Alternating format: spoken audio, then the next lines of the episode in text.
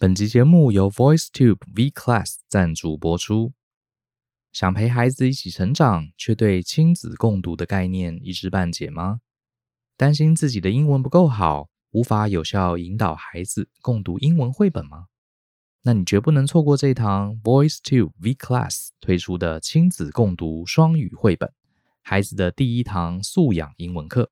这堂课呢，将由绘本专家菲比老师。进行四本绘本的中文导读，再由英式发音权威的里兹蚂蚁团队进行道地英式发音教学，实际练习跟孩子进行互动。课程包含四本国际得奖的实体英文绘本教材，加上母语人士专业的有声书音档，帮助你克服语言隔阂，引导孩子获得阅读的成就感。用绘本故事陪孩子爱上英文。你就是孩子最好的英文启蒙老师。课程募资期间到六月三十号截止，现在输入大人的 Small Talk 专属优惠码 D A R E N V I P 两百，还可以现折两百元哦。详细资讯请见节目下方的说明栏。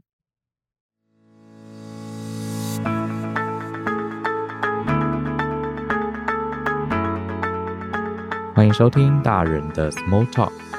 这是大人学的 Podcast 节目，我是 Brian 老师好，很高兴又跟大家见面。那我想最近疫情的关系，大家心里都蛮焦虑又沮丧的哈。我们公司呃也是在两个礼拜前，我们就提早开始在家居家上班，然后呃有机会再跟大家聊聊这个疫情怎么调整心情的问题。不过这边简单的说一下，就希望大家呃不要只把心思专注在现在这个疫情的痛苦，也许你该。呃，好好的充实自己，思考一下，因为疫情一定会过去嘛，对不对？过去之后，你希望这段疫情为你带来什么样的成长？哈，可能会比你思考这些焦虑啊、痛苦或是政治上的纷扰要更有建设性一些。那今天我不谈疫情，今天来谈的是，啊、算是一个跟功成名就、赚大钱这件事情有关的一些想法。那缘起是这样子的啊，这个有一次呢，呃，我在家里，然后有刚好有个长辈来。那这个长辈呢，他其实年轻的时候曾经做过几次生意哈，可是后来好像不是很成功，所以他很早就退休了。然后呢，他看到我很忙，然后很认真在经营自己的事业呢，他可能也是出于长辈对 后辈的关怀哈，他就讲了一句，他说：“哎呀，Brian，我跟你讲啊，其实你们这样子啊，花这么多时间这么努力赚钱啊，其实有钱人的生活不一定很好，你知道吗？啊，我认识很多有钱人啊，他们过得也不是很开心啊。”这个一辈子都在努力经营事业哈，钱是很多啊，可是钱不是万能哈。这个也不要为了赚钱哈，这个牺牲了这么多。然后他讲完之后啊，其实呃，当然了，这是出于长辈的这个 关爱，可是我其实听了不是很舒服哈。呃，这个我们华人啊，其实从小到大，你常常一定会听过你的父母啊、师长啊跟你说什么钱不是万能啊。呃，这个有钱人的生活其实也很痛苦啊。这个有钱人这个并不一定比比穷人快乐哈。穷人这个恬淡自薄，其实这个过得更快乐。其实你不觉得吗？在这个世界里，呃，这些我们听多的话，其实某种程度是干话，你不觉得吗？好，我就回了他一句，好，当然也是半开玩笑啦。我就说，哎，这个前辈长辈，其实啊，你讲的没有错，有钱人啊的生活不一定呃没有痛苦。可是呢，因为没有钱的痛苦，穷人的痛苦啊，我大概已经知道是怎么回事了。所以我接下来想努力体验看看有钱人的痛苦，到时候我再跟你分享有钱是多痛苦。有点坏哈，反正我就这样回了他一句。其实呢，嗯，我不太，我应该说从二十几岁之后啊，我慢慢的了解自己到底要什么之后啊。我对于这种常常把说，哎，我不要钱，钱不是很重要哈，这个功成名就其实也很痛苦，这些话我听了其实是有点反感的哈。怎么说呢？我觉得就是人啊，还是要诚实面对自己哈。你如果真心真心压根的觉得钱不是很重要，觉得功成名就，在公司里升官发财，你真的看破了这些东西，你真的觉得这些东西不是你要的，你只是想要安安稳稳过一个生活，这绝对绝对没有什么不好。啊，绝对没有什么不好。可是我得说啊，大部分把什么钱不重要啊，功成名就，呃，也不是真的人生的目标，把这些东西常常挂在嘴边的人，其实啊，我讲了一句比较直直白的话，都是他想要却得不到，才会把它挂在嘴巴上。好，呃，我再举一个例子，我自己因为教教课嘛，所以常常有一些年轻朋友跟我讨论职涯的问题，甚至两性的问题，偶尔也会有人找我讨论哈。然后呢，呃，我们就拿职涯的问题来讲好了，这是一个很常见的状况。比如说，呃，年轻的上班族跑来跟我说，他在公司里面不被老板看重，或者是他在公司里面这个不被重视，哈，或是他在觉得在公司里面没有发展，他问我该怎么办。那我通常会分析他的状况，给他一些建议，比方说你应该多亲近老板，好，知道老板要什么，我们做好对老板的客户服务，老板也是内部一种客户嘛。或者是我建议他说，你在工作上可以多充实一些什么样的技能，好，努力的做一些让老板看得到的事。然后你承担更大的责任，好。可是呢，通常我给这些建议给完之后啊，你会发现有一派的同学啊，他这个觉得你讲的有道理，可是他反而皱起了眉头。好，他会跟你说，因为大概你的建议啊，他知道会很累很辛苦，他不是很想做，他就会说，老师，你的建议很好，可是我我如果啊照着你的这个建议做啊，我很可能就会赚很多钱，很可能就很累。很可能就会常常加班，就像我们公司那些比较优秀的同事或是主管一样。可是呢，我其实上班呢、我只想要平衡，钱够用就好。好，我的职位呢够够了就好。我并不想要往顶尖好去走，我并不想要真的赚很多高薪，因为真的那样做的话，又被看中了，又好累哦。然后那个功成名就赚很多钱，其实并不是我要的。我只想这个平平稳稳的把工作做好就好了。其实啊。呃，我听到这些话，我觉得跟我刚刚讲一开始这个长辈跟我讲这个话，我觉得是异曲同工之妙。我这样讲可能有点抽象，我再举一个例子。其实这种讲干话的行为，就是心中明明想要，可是呢，你真的告诉他怎么做，可是他又说他不要了，哈，又说这其实没，而且你说他不要也没关系，他又说有钱人其实更痛苦，功成名就的人其实更辛苦，那个没有什么不好，好，这个因为我不想要承受这些辛苦，所以我就做普通人就好。举个例子，今天呢，啊、我这样讲哈，这这是也是真实的例子啊。以前在学校里面呢，男生嘛，因为我念理工科嘛，大部分都是男生嘛，然后我就常常听到，呃，同学里面啊，有一些他就是从来没有交过女朋友，好，他们你感觉到他们很想谈恋爱，好，他们也很喜欢女孩子，可是呢，他们就是从来不追。然后呢，你跟他们聊天的时候啊，他就会讲说，哈，我才不要跟那些长得特别漂亮的女生交往呢。你知道啊，那些很美的女生我是不要的啊，我不选择这些美女哈，正妹或是班花系花，我才不选她们，因为啊，这些美女啊，太多人追了，都很难伺候。我只要一个长相普通、好乖乖的、好这个将来可以当老婆的人就好了。你有没有听出这就是一个干话？我也可以说啊，哇，这个。林志玲这样的女生啊，我不是很喜欢哈。我如果她要跟我在一起，我可能还拒绝哦哈，因为这个演艺人员生活太复杂了哈，而且这么漂亮的女生，我不想要被关注。你大概听懂我的意思吗？然后呢，我再讲一个例子哦。你去健身房，好，如果呃各位听众朋友，你对你有认识朋友是健身教练或是做健身房的业务，你一定听知道，他们常常听到这句话，就说哦，我不要把那个肌肉练得太大块哦，哦，如果我练得。太壮，像阿诺这样，哈，这个太恶心了，哈，所以有没有办法帮我稍微匀称一点就好了，不要练成阿诺那样子，我很担心。哈哈哈哈，如果有稍微做过重量训练的人，你就知道，你要练成阿诺那样，你一辈子拼了老命练都不一定练得成，啊，都不一定练得成。然后甚至常常有男生说，哦，我只要练到像李小龙那样就可以了。好像练成李小龙那样是你的次要选择一样，好像练成阿诺一样是你随便做都可以做得到，好像你这个跟超级名模交往是是你随时都做得到，你努力就做得到，只是你不要而已啊！你不觉得这就是很干话？这就是我常常听到一些台湾的上班族讲的哦，我不要赚很多钱哦，我只要平稳的过生活就好，好像你想要赚钱，你就可以赚钱一样，是不是？我跟你讲这种例子啊，真的太多太多，我随便讲都可以讲出五六个哈。比方说，我以前。就听过有朋友讲说，哎，我才不要念台大，哈哈，念台大啊，都是一群啊很在意成绩的人啊，我才不要跟这些人在一起，我念一般的大学就可以了。好，人生不是只有读书哈，我才不要考那个第一志愿啊，或者是以前我国中时候听过同学讲，念建中，建中有什么好？建中都是书呆子，我念了建中之后，这个我就没有时间做过过平衡的生活，讲的好像他随便都可以念建中一样啊。事实上我是建中毕业的，我跟你讲，建中。我认识这辈子最会玩的一群人就是建中的同学。还有啊，就是哎，我不要念台大医科，呃，当医生啊，风险太高了，会被人家告。好，而且赚那么多钱有什么用？都没有空花，讲的好像你随便考一考就可以念台大医科。哈，你不觉得这些话就是跟我的前辈，跟我常常遇到这些同学一样啊？我不要赚太多钱，钱够用就好，我只要平平淡淡的生活。可是我跟你讲啊，这个赚钱啊，功成名就，考上台大医科哈，练成阿诺·史瓦辛格的肌肉哈，或是跟大美女交往啊，这些事情啊，我觉得我们应该认真的去这个诚实的对待自己。你如果真心想要。你真的很想要钱，你想要跟美女交往，你想要念一流的医科，念一流的志愿，练成像阿诺的肌肉，这有很丢脸吗？这其实没有什么丢脸。我觉得人啊，第一件事情要成为成熟的大人，一定要对自己诚实。好，在夜深人静的时候，你不需要讲给别人听你要或是不要什么，可是你应该跟你自己私下对话，这些东西是不是你要的？你本人要的？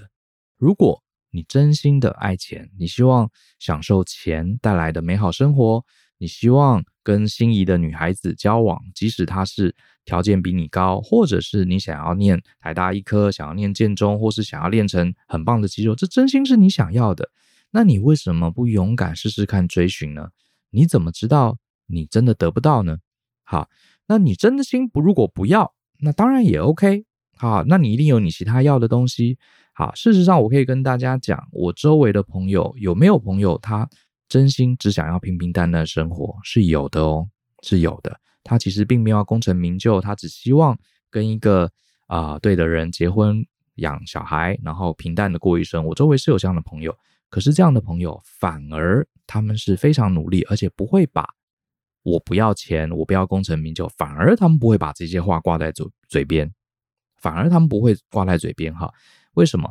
因为他们很清楚知道，即使要过一个平顺的生活，你也是要是有什么有余裕的，啊，有余裕的，好，所以我反而觉得常常会把这些话啊挂在嘴边啊，我不要这个，我不要那个，我这样就好。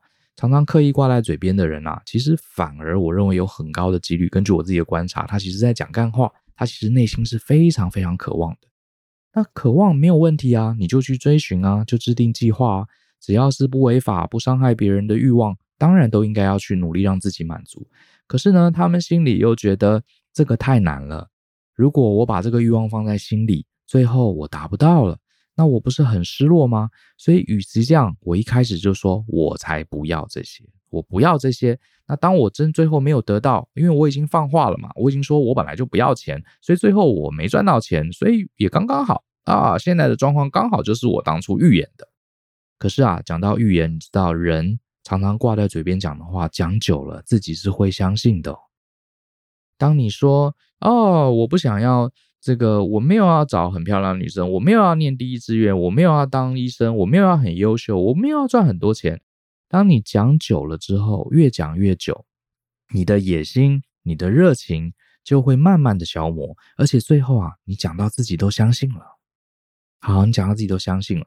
可是啊，你真心不想要吗？如果真心不想要，那也好，好也好。可是万一你心中的那个小小的火苗还没有熄灭，然后一辈子呢，你的热情又呃自己把自己的热情浇熄，好，最后没有得到。等你有一天年纪大了，你开始能诚实面对自己的时候，时间却已经过去了，这不是非常可惜吗？好，这不是非常可惜。所以我只是想跟年轻朋友讲，我觉得。我倒不是特别要讲说，呃，年轻人哈，一定要功成名就才是对的。你追求平平淡淡的生活没有什么不好。事实上，我得说，追求平淡的生活也没有那么容易。你也是要认真努力哈。可是呢，最重要，我想说的是，你要诚实的面对自己的欲望，你对功成名就的欲望，你对找到完美伴侣的欲望，你对啊、呃，成为一个很有人际关系很好、人缘很好的人的欲望。或者是你想要在台上侃侃而谈，有很好的工作，或是人际关系，或是演说的技能，等等等等，各式各样的欲望。你如果真的想要，不要问原因，你也不要去说服任何人，你也不要先担心你能不能做到。我觉得你都应该把它放在心里，而不是放在嘴上，告诉人家说我不要这个，我不要那个，好，让自己安心。这不就是吃不到葡萄说葡萄酸？我们从小到大都听到的成语故事。啊，我们绝对不要当那只狐狸。而且呢，我再回头来讲功成名就、赚大钱这样的欲望，其实我得说，很多人啊，呃，把赚钱、把功成名就这些事情啊，把它污名化了。我们常常觉得有钱人就是为富不仁，有钱人我们大家大众盯着他们看，因为他们人数少嘛，功成名就的人，这个呃一百个人里面出不到一个，对不对？他们都是前百分之一的优秀者，这些人看在眼中啊，百分之九十九的人啊都有权利在电视机前面，在网络前面批判他们的大大小小的行为，所以久而久之，大家就会想，如果有一天我也成为那个有钱人，我也成为首富，那我不就是被大家骂的那个人吗？所以想想就不要。可是内心又真的很想要，好，这就产生了一个很严重的矛盾，啊，就产生严重矛盾。可是我是觉得啊，我们大家可以把成为有钱人、成为成功的人、成为功成名就的人，不要把它想成很黑暗，觉得这些人就是很坏、很贪财，然后很贪图享乐，然后会拿钱啊来买这些奢侈品。我觉得钱本身是中性的，啊，它没有好的钱跟坏的钱，关键是。拥有钱的这个人，你要把钱拿来做什么样的运用？啊，我觉得这个才是重点。啊，比方说，假设你真心想要过一个平平淡淡的生活，你还是可以赚很多很多钱啊，还是可以功成名就。然后你决定把这些钱都捐出去啊，捐给慈善团体，或者是帮助你身边的家人，你还是可以过平平淡淡的生活。各位不要忘了。钱跟功成名就，并不代表你高人一等，并不代表你所有的欲望都能满足。它只代表一件事情，就是你有更多的选择。好，你有更多的选择。一个穷人没有钱的人，他是没有办法过有钱人的生活的。可是，一个有钱人，如果你要，你是可以过穷人的生活，你是可以过一般人的生活。好，举个例子，像我常常举的，我非常非常佩服的陈树菊女士。好，你看她每年都捐好多好多的钱给各式各样的慈善团体，她自己就是一个卖菜的阿姨。结果你看她这么辛苦工作，你说她如果把这些钱她都不捐出去，她其实可以买豪宅了，是不是？他可以买名车了。可是你看她就是一个其实还蛮有钱，可是她做出了一个选择啊，她自己过得很平淡、很朴实的生活，她把这些钱去帮助别人。所以我觉得有钱并不代表就是为富不仁，有钱并不代表你就贪图享乐，好，沉溺于欲望。有钱只能代表一件事情，就是你有更多的余裕。你有更多的弹性，你可以享乐，你可以买豪宅，你也可以把这些钱去帮助别人。这时候就存在你自己的想法。可是当你手上没有任何的筹码，没有任何的钱，你没有任何的功成名就，没有任何的技能的时候，你什么都不能做，你只能幻想自己有钱的样子，你只能在嘴巴说“我本来就不要钱”。好，所以我会建议各位，因为我自己的感觉哈。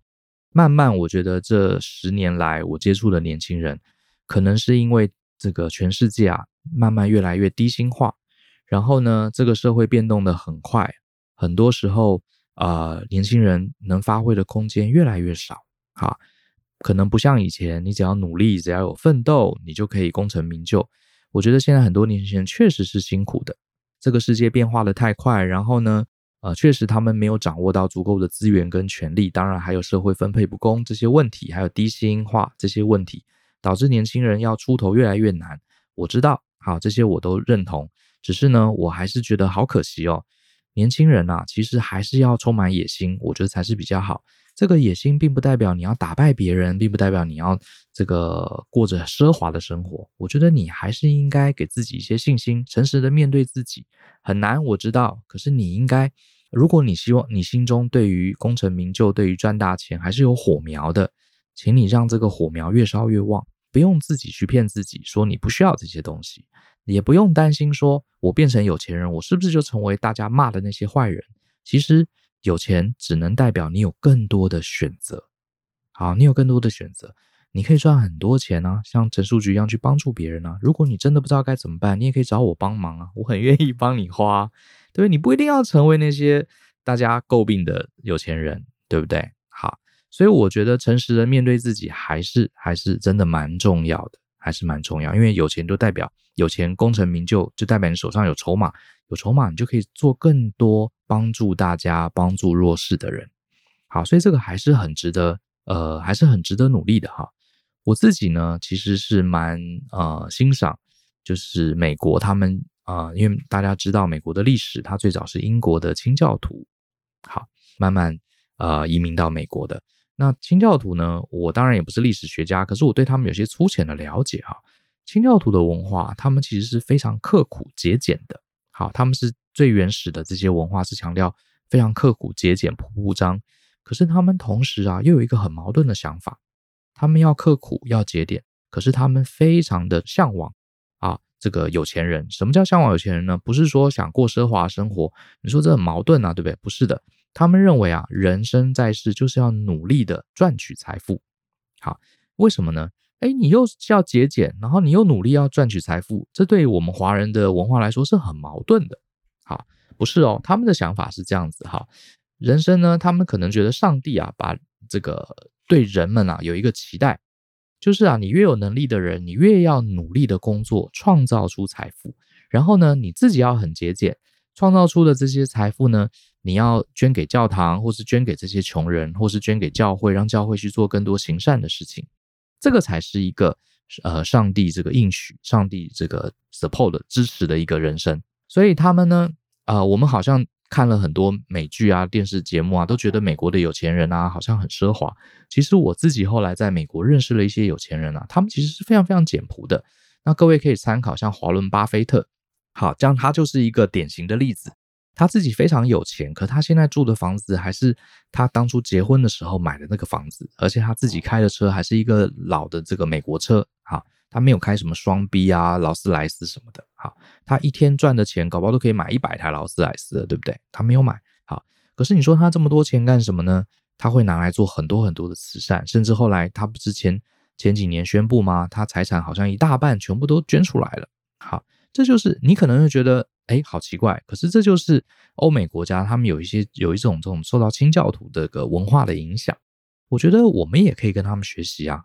好，成为有钱人，成为功成名就的人，成为这个事业很成功的人，并不代表你就一定要奢华、铺张、浪费、为富不仁。你可以把这些钱存起来，帮助真正需要帮助的家人也好。你更有能力，你可以帮助我们国家，甚至全世界的这些弱势的民族。千万不要觉得。因为我做不到，我就说他不好。好，这个我不要练出阿诺史瓦辛格的肌肉，我不要跟林志玲这样的名模交往，我才不想念台大医科这么累。好，老实说，哪一天你决定诚实面对自己，你真心想要努力赚钱，真心想要功成名就，我跟你讲，百分之九十九人都还做不到呢。你拼了老命想做，都还不一定做得到。它其实是一个很困难的修炼。好，我自己。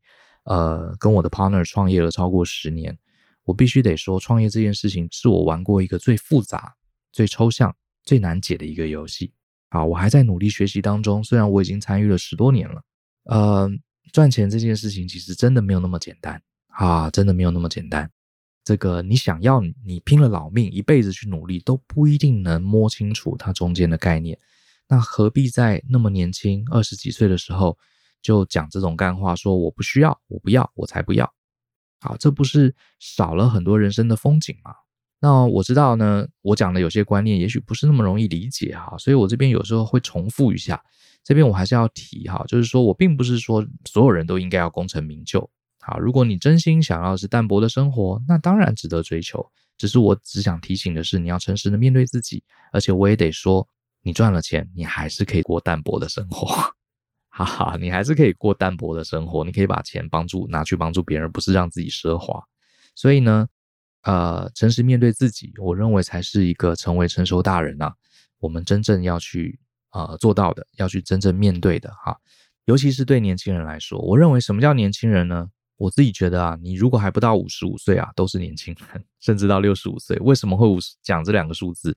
你们知道我的偶像张忠谋先生，他几岁才创立台积电吗？他五十六岁才创立台积电。当然，很多人说他在五十六岁前，他已经是这个德州仪器的这个大主管了哈，总裁之类的，没有错哈。他前面是上班族是很厉害，可是你想想看哦，一个已经做到高管，已经在业界非常有地位的这样的一个经理人，他居然在五十六岁的时候放弃一切，从美国到台湾重新哈创业，执行台积电。当然。大家知道台积电历史，这背后有台湾的当时的政府啊大力的支持。可是你可以想象一下，这对他来说也是一个重新的开始。而那时候他已经五十六岁了，好，又创立了一个世界第一。五十六岁到今天他八十多岁，你想想看，他都还创立了一个世界第一的企业。那如果今年你才二十几岁、三十几岁，甚至你才四十几岁，你为什么要放弃你的人生？为什么要放弃你的追寻而讲出这些干话呢？对不对？今年就算你四十几岁，你发现你只是一个小上班族，可是你心中还有一个火苗，你希望你能功成名就，那你就现在就开始啊，就努力的做出计划。对不对？不要讲出像我的前辈那样的话。哎呀，其实赚钱没什么好，其实有钱人的生活也没有什么不好。呃，我就是选择当呃没有钱的人。为什么要讲这样的干话呢？你才四十几岁，你都还没到张忠谋先生创业的年纪，你还有很多很多的可能性。而且现在的人活到九十岁、一百岁也不算什么稀奇的事情了，对不对？你的人生都还不到一半，为什么不努力呢？更何况还有二十几岁的，我就常常听到大家讲这样的话。哦，我这辈子只要安安稳稳就好，讲的好像你可以赚钱，只是你不想要一样。好，我认为这大部分的人都是在吃不到葡萄说葡萄酸。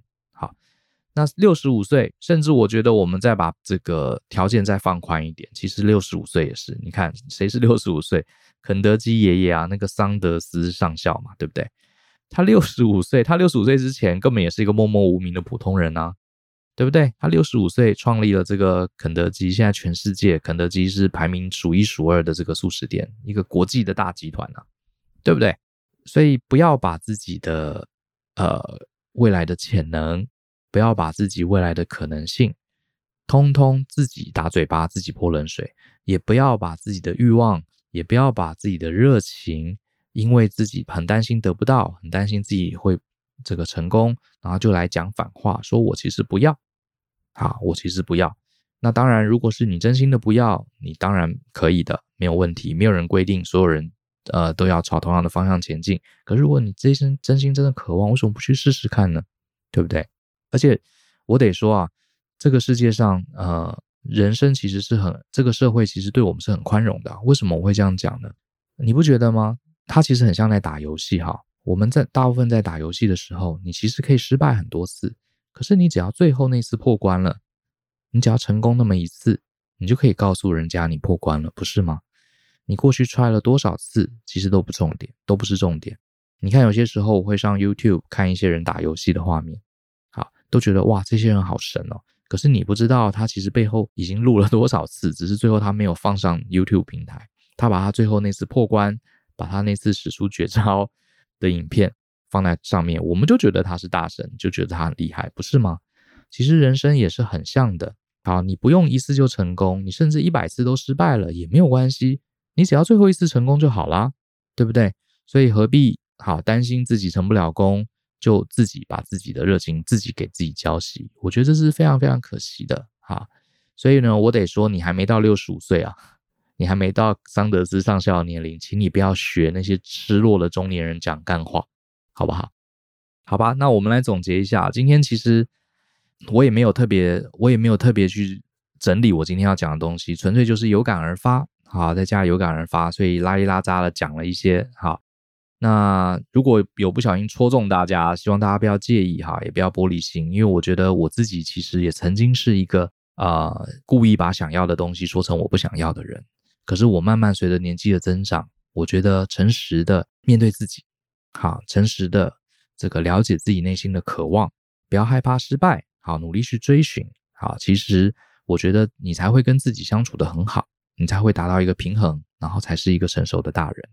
然后我也鼓励大家，年轻人想要追求卓越，想要升官发财，想要功成名就，没有什么不好，没有什么不好，啊，不要把这些事情当做是一个羞耻的事情。我知道很多人想，年轻朋友，尤其是越年轻的小朋友，你跟你跟他说我想要当模范生，你跟他说我将来想要功成名就，有些旁边的小朋友会笑他，啊，会笑他，会哎，你凭你也行，哎呀，算了算了，然后之类的。好，可是你想想，伊隆马斯克，他从小到大就想要射火箭，大部分是笑他的，对不对？那这些笑他的人，真的不屑把火箭升上天吗？其实不是。其实大部分人就是酸葡萄，因为我做不到。哈，结果呢，居然有人愿意发下这样的豪语，那我当然要嘲笑他，来满足我内心这个做不到的怅然嘛，不是吗？我觉得这就是这个心情。所以今天我还是鼓励，有一句英文谚语叫 “Young man be ambitious”，就是年轻人呐、啊，你该充满野心，充满企图。我忘记是哪一位名人讲的，好，忘记了。有如果有知道这句英文谚语的呃出处的伙伴们，再帮我补充哈。这句话我觉得简单有力。我觉得年轻人，你该对这个世界、对这个环境啊，对你未来的人生充满野心跟渴望。我觉得人生就像一场游戏，虽然我们啊、莫名其妙来到这个世界上，就像我们已经登入了这个游戏，然后呢，你不想赢，你也不愿意输。你从头到尾也不去开地图，你就把 你的角色停留在这个画面的正中间，动也不动。那你既然都已经进了这个游戏，你没有设定目标，你没有去追寻，没有看看自己能到什么样的进度，没有设定目标，在中间去增加一些体验，好，去体验一下人生，好，这不是很可惜吗？你都已经进来这个游戏了，好，你只是怕输，只是怕最后结果不如人愿，你就让自己封闭在自己的原来的这个出发点。停留在新手村，都不愿意去闯关看看，这不是很可惜？其实没什么好害怕的，你闯关可以失败一百次啊，只要最后那次成功，你就是破关的人。好，尽力而为。啊，那我再强调一下，掌握金钱、掌握权力，成为很优秀的人，其实并不可耻。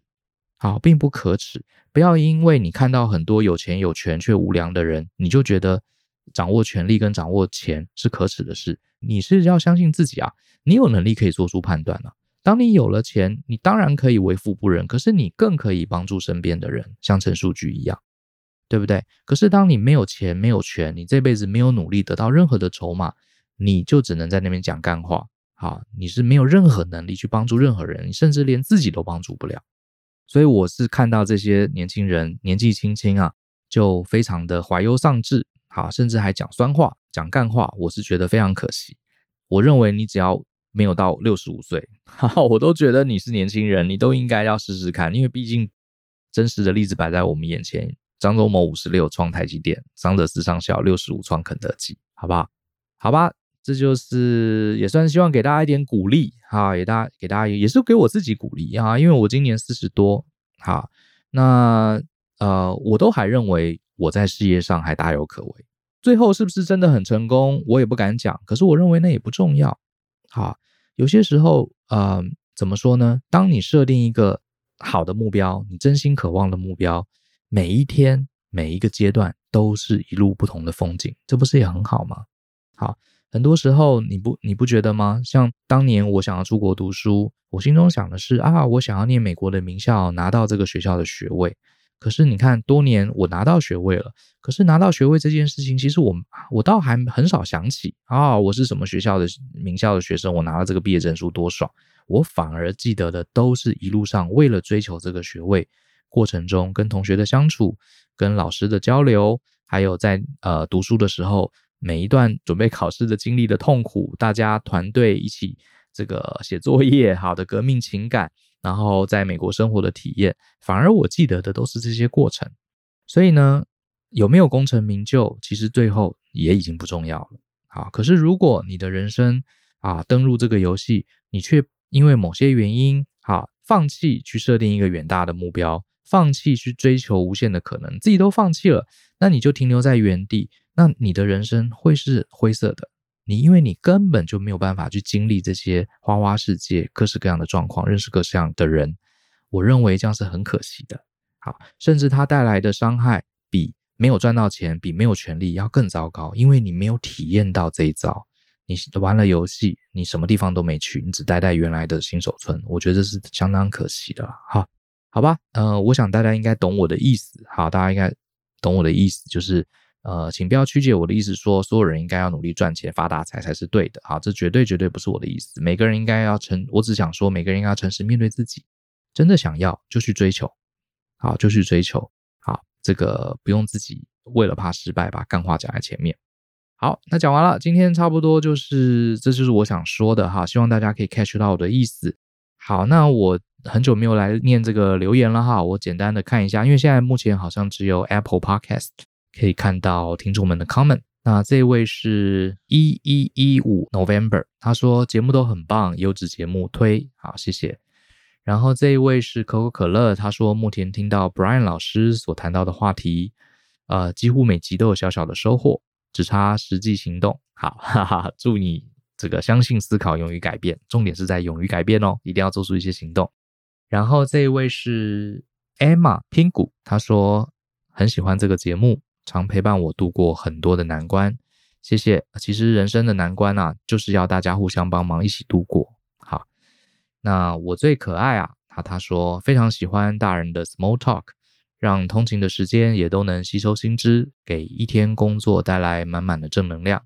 呃，我倒觉得人生不一定要永远都有正能量，可是我反而觉得啊，呃，我们有没有正能量是你的一个选择。好，很多事情就是一体两面，像比如说这次的疫情，你可以看到很多狗屁倒灶的事情。